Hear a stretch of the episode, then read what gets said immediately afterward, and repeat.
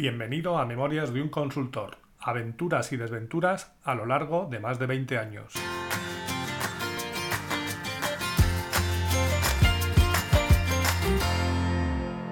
Hola, buenos días, buenas tardes o buenas noches y bienvenidos al episodio 28 de Memorias de un Consultor.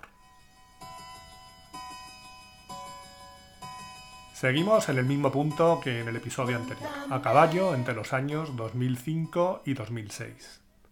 En España, a principios del año 2006, entró en vigor la ley antitabaco, porque aunque parezca que ha pasado un siglo, no hace nada más que 15 años que se prohibió eso de fumar en las oficinas, para alegría de todos aquellos que no somos amigos del humo y desesperación de todos aquellos que desde entonces son vistos como una panda de tirados a la puerta de los grandes edificios.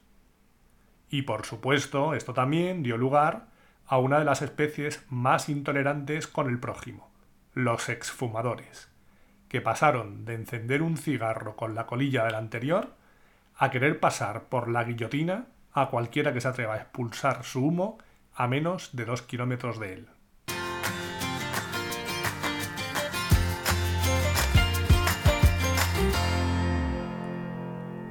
Sigo en el mismo proyecto que en el episodio anterior.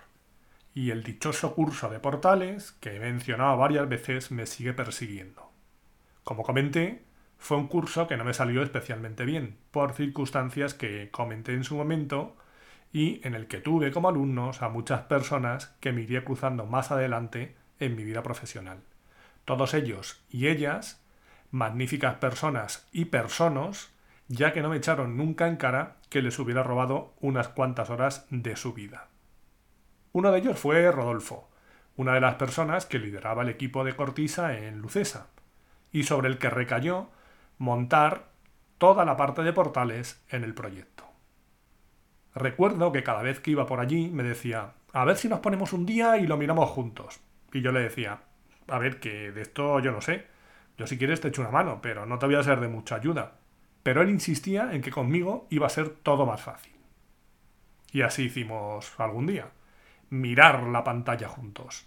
Pero poco más, porque por mucho que miráramos y muy fijamente que lo hiciéramos, no conseguíamos que el genio de la inspiración, o más bien de la parametrización, se nos apareciera y nos explicara cómo se configuraba todo eso. Que sí que tendríamos algún manual y teníamos la ayuda, pero con eso, especialmente en aquellos tiempos, poco podías hacer. Siempre he dicho que hay cosas que si no te las explica alguien, te puedo dar toda la vida y tú, por ti mismo, no las reduces ni de coña. Al igual que digo que no es necesario que alguien te lo explique todo con pelos y señales. Pero siempre necesitas que alguien te dé una guía para poder recorrer después el camino por tu cuenta. El caso es que ahí nos pasamos algunos días explotando al máximo toda la capacidad de la conocida metodología PIE, es decir, prueba y error, sin obtener unos resultados medianamente decentes, pero por intentarlo que no fuera. Pasados dos o tres años me tocó impartir formación relativa a todo esto de portales, temas de Employee Self-Service, Manager Self-Service, etc. El producto había evolucionado, había mejores materiales tanto a nivel documentación como a nivel de sistemas, y tuve tiempo suficiente para enredar con ello y prepararlo en condiciones.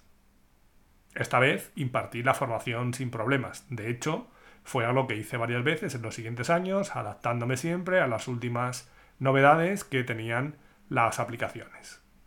Con Rodolfo mantuve y mantengo una buena amistad, y recuerdo que una vez que quedamos me preguntó qué, estaba haciendo. Y debió coincidir que acababa de dar esa formación, y al decírselo me miró y me dijo, ¡Qué cabrón! Y a mí no me quisiste ayudar. Yo le dije que las circunstancias no tenían nada que ver, que había pasado un tiempo, que yo había tenido la oportunidad de aprender, y por eso estaba en condiciones de enseñar. Pero como que no le convenció mucho mi explicación, porque aún a día de hoy, que mantenemos una buena amistad, como os comentaba antes, a veces me echa en cara aquella vez que no me quisiste enseñar con lo de los portales.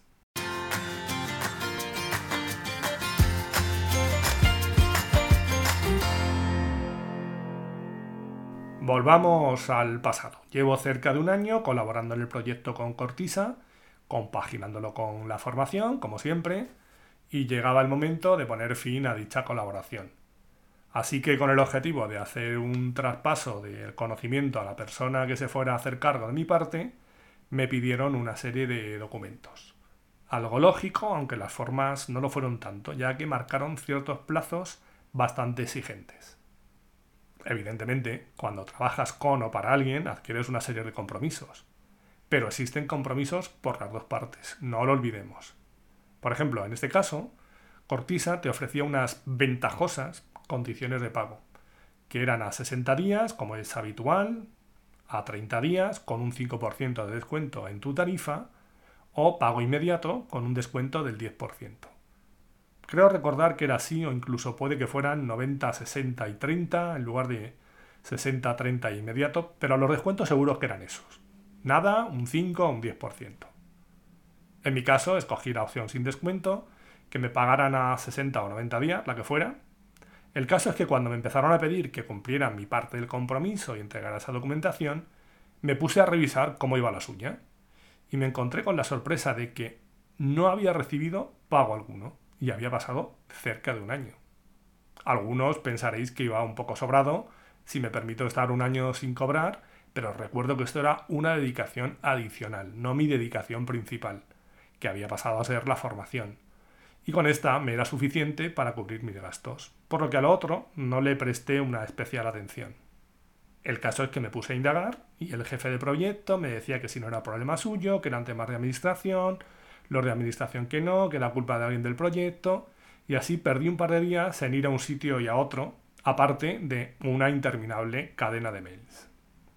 Como veía que la solución iba para largo, decidí tirar por la calle del medio y enviar un mail al director de compras de Cortisa y me permitía hacerle una sugerencia, tras exponerle amablemente mi situación.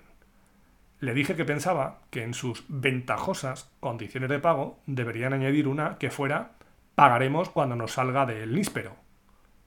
No fue literalmente así, pero el sentido era ese y la expresión muy parecida. Lo que pasa es que no recuerdo exactamente cuál fue. ¿Qué pasó entonces? que sorprendentemente toda esa situación que no tenía salida fue mágicamente resuelta y a los tres días tenía en el banco las cantidades que me debían desde hacía meses. Eso sí, en este caso no aplicaron ningún tipo de porcentaje de penalización por no pronto pago.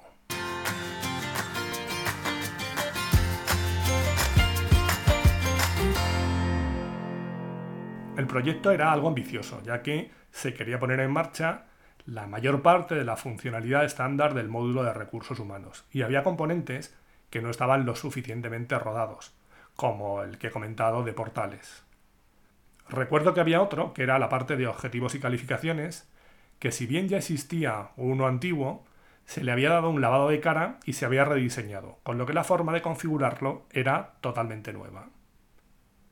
Esta parte le tocó a Carolina, que ha salido ya en algún capítulo anterior. Y había acudido a su ayuda, como también conté, Van Basten, el holandés errante. Lo cierto es que después de un par de días mirando la pantalla y la ayuda a la limón, aquello parecía que no tenía salida. Como he comentado antes, por mucho que miremos muy muy fuerte la pantalla, aunque miremos varios incluso, las cosas no salen solas. ¿Y cómo podíamos salir de esta? Bueno, pues miraron a ver si encontraban a alguien que se metiera en las tripas y desde ahí ver si empezaban a ver cómo iba todo eso y conseguir configurarlo medianamente. Así que en esa tesitura se decidió buscar un perfil más técnico que el amigo Van Basten. Y a los pocos días apareció por allí otro viejo conocido, Adolfo. Sí, el mismo Adolfo que había a impartir la formación en Lucesa os recuerdo que el proyecto que hacíamos era allí y tuvo que salir de manera anticipada. Algo que no sé si en Cortisa conocían y que en cualquier caso no tenía por qué suponer un problema, ya que como os he comentado, Adolfo era y es una persona con unos conocimientos impresionantes, aunque puede que no sea capaz de transmitirlos de la manera más adecuada. Eso también es cierto. En cualquier caso, lo que se necesitaba en aquel momento era alguien dispuesto a tirarse al barro. Y en esto no creo que hubiera un candidato mejor. Eso sí, con sus horarios y sus peculiaridades de genio loco. Ya comenté en un episodio anterior que la puntualidad no era mi gran virtud, pero lo cierto es que si me comparo con Adolfo, podría creerme que soy un estirado lord inglés que acude puntualmente a todas sus citas. Adolfo, también en esto, jugaba en otra liga. Recuerdo un día que había quedado con varios compañeros para ver algo del proyecto a primera hora de la mañana. Adolfo. Y el tío apareció allí pasadas las 4 de la tarde. Además, al verme por allí, hacía tiempo que no coincidíamos, y sin apenas saludar al resto, y ni siquiera disculparse, vino directamente hacia mí y me dijo, hombre, venga, vamos a tomarnos un café y nos ponemos al día. Cuando volvimos a la media hora larga, las caras de los compañeros que le estaban esperando eran todo un poema. Eso sí, una vez que se ponía, no había problema. Podían pasar horas y horas que él seguía buceando entre líneas de código y por regla general llegaba al punto que se necesitaba para poder seguir avanzando. Una vez hecho eso, ya solo era cuestión de hacer de intérprete y traducir lo que decía Adolfo a un lenguaje terrenal que entendieran la mayoría de los mortales. Y eso muchas veces me tocaba hacerlo a mí. En definitiva, Adolfo era un valor seguro y es alguien a quien siempre querría en mi equipo. Eso sí, no en mi agenda.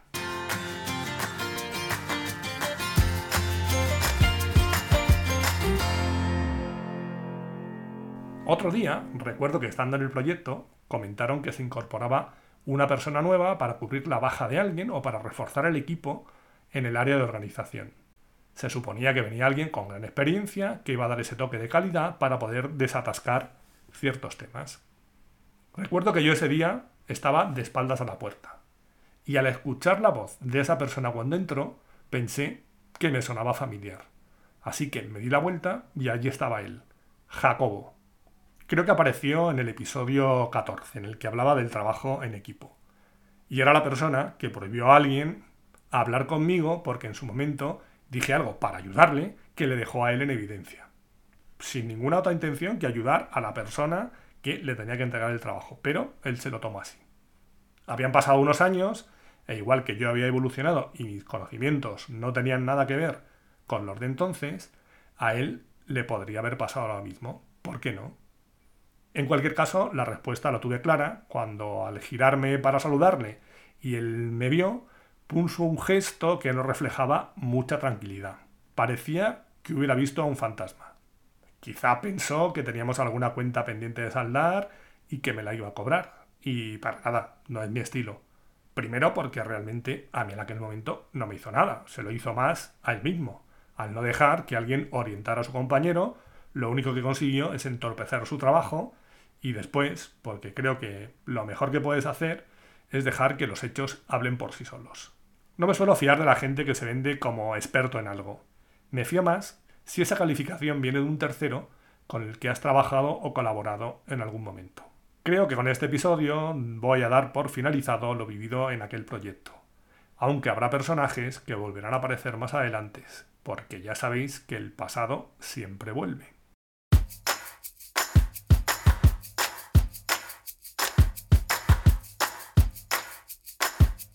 Cosas con las que me quedo de todo lo que os he contado hoy. Una, solo mirando no se aprende. Tienes que hacer algo más. Dos, antes de exigir a alguien que cumpla sus compromisos, asegúrate de que cumples con los tuyos. Y tres, respeta siempre a los demás, incluso aunque sea un proveedor, y valora su tiempo.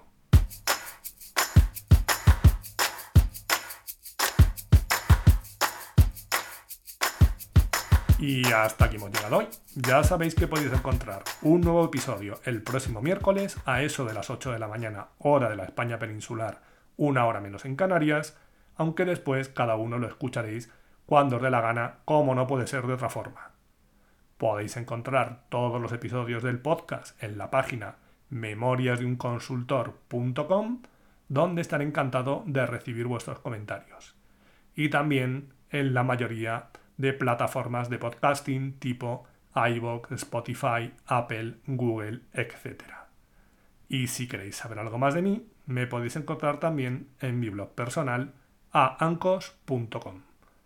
Gracias por haber llegado hasta aquí y os espero en el próximo episodio Adiós.